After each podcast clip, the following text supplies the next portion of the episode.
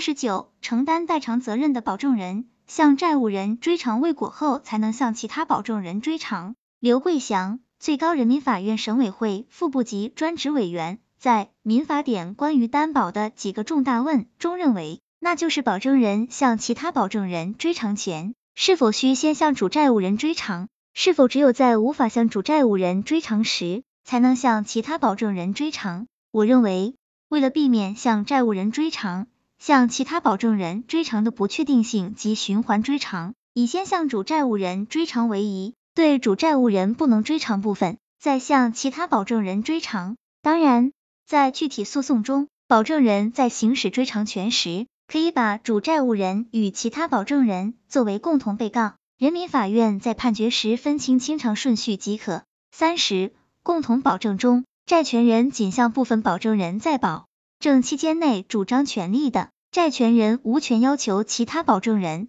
代为清偿担保的债务。最高人民法院关于适用中华人民共和国民法典有关担保制度的解释第二十九条，同一债务有两个以上保证人，债权人以其已经在保证期间内依法向部分保证人行使权利为由。主张已经在保证期间内向其他保证人行使权利的，人民法院不予支持。三十一，相互有追偿权的两个以上的保证人，债权人未在保证期间内依法向部分保证人行使权利，导致其他保证人在承担保证责任后丧失追偿权，其他保证人有权主张在其不能追偿的范围内免除保证责任。三十二，主债务被重新确认的。主债务人丧失原时效抗辩权，主债务时效因中断而重新计算。主债物的重新确认不影响保证人享有和行使主债务时效抗辩权。三十三，保证合同约定保证人承担保证责任直至主债务本息还清时为止等类似内容的，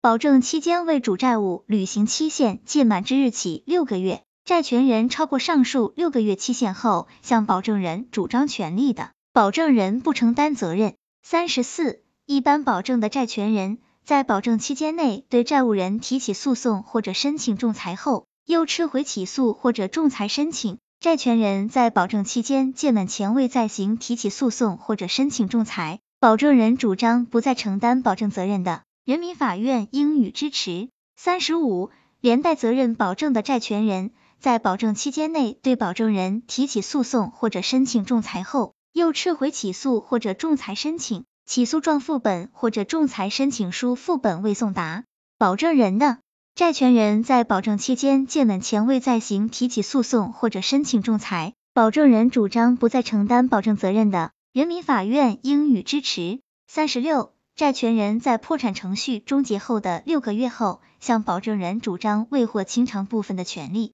人民法院不予支持。三十七。债权人知道或者应当知道债务人破产，既未申报债权，也未通知保证人，致使保证人不能预先行使追偿权的，保证人在该债权人在破产程序中可能受偿的范围内免除保证责任。三十八，在由第三人提供保证，并由债务人自身提供不动产抵押的混合担保中，债权人未经保证人同意就为债务人办理了抵押登记注销。并接受债务人另行提供的其他抵押物担保的，仍应认为债权人对债务人物保的放弃，保证人在相应范围内应免除保证责任。根据物权法第一百九十四条，债务人以自己的财产设定抵押，抵押原人放弃该抵押权，抵押权顺位或者变更抵押权的，其他担保人在抵押权人丧失优先受偿权益的范围内免除担保责任。但其他担保人承诺仍然提供担保的除外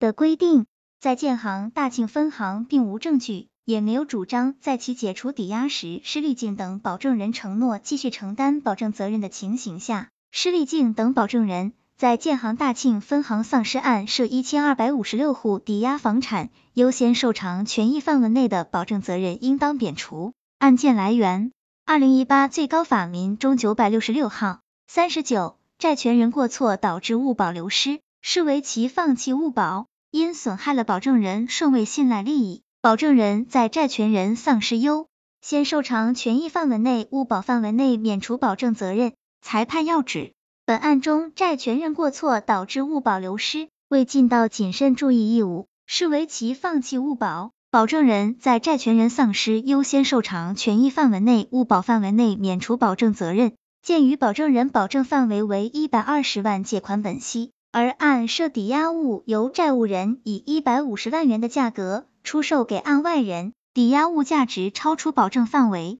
故保证人无需承担任何责任。案件来源。河北高院已按说法，债权人放弃物保，人保在物保的范围内免责。四十，债权人不依约设定债务人物保，有信赖利益的保证人免责。裁判要旨：若保证人是在得知债务人与债权人已签订质押合同的情况下，才为该债务提供连带责任保证，且保证合同中并未对债权实现顺序进行约定。但事后债权人并未要求债务人交付质押物，导致质权未设立的，应当认定保证人享有顺位信赖利益，其有权在质权不能设立价值范围内免除保证责任。案件来源：二零一七最高法民申九百二十五号。四十一，同一债权上既有人的担保，又有债务人提供的物的担保，债权人与债务人的共同过错，致使本应依法设立的质权未设立。保证人对此并无过错的，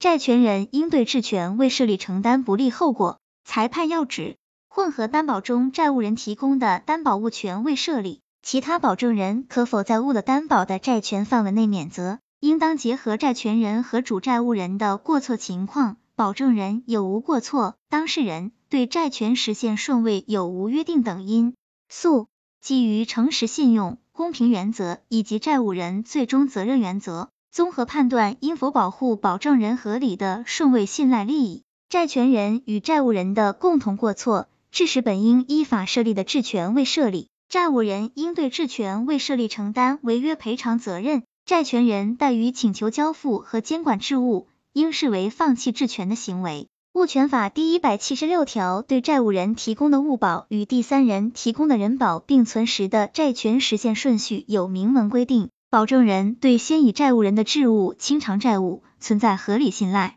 债权人放弃质权损害了保证人的顺位信赖利益，保证人应依物权法第两百一十八条的规定，在质权人丧失优先受偿权益的范围内免除保证责任。案件来源：最高人民法院公报案例二零一八年第一期刊登了最高法院二零一七最高法民申九百二十五号判决。四十二。债权人明确放弃部分保证人的保证责任的，其他保证人相应减免责任。四十三，连带责任保证中，当债权人仅向主债务人主张权利，而未向保证人主张权利时，保证债务的诉讼时效不因主债务的诉讼时效中断而中断。债权人超过保证诉讼时效而要求保证人承担保证责任的，人民法院不予支持。四十四。债权人明知续贷资金用于偿还过桥资金，也应认定为借新还旧，保证人免责，以过桥资金归还旧贷，再以新贷续贷资金偿还过桥资金的方式，并未因过桥资金的介入而改变借款人用新贷还旧贷的实质，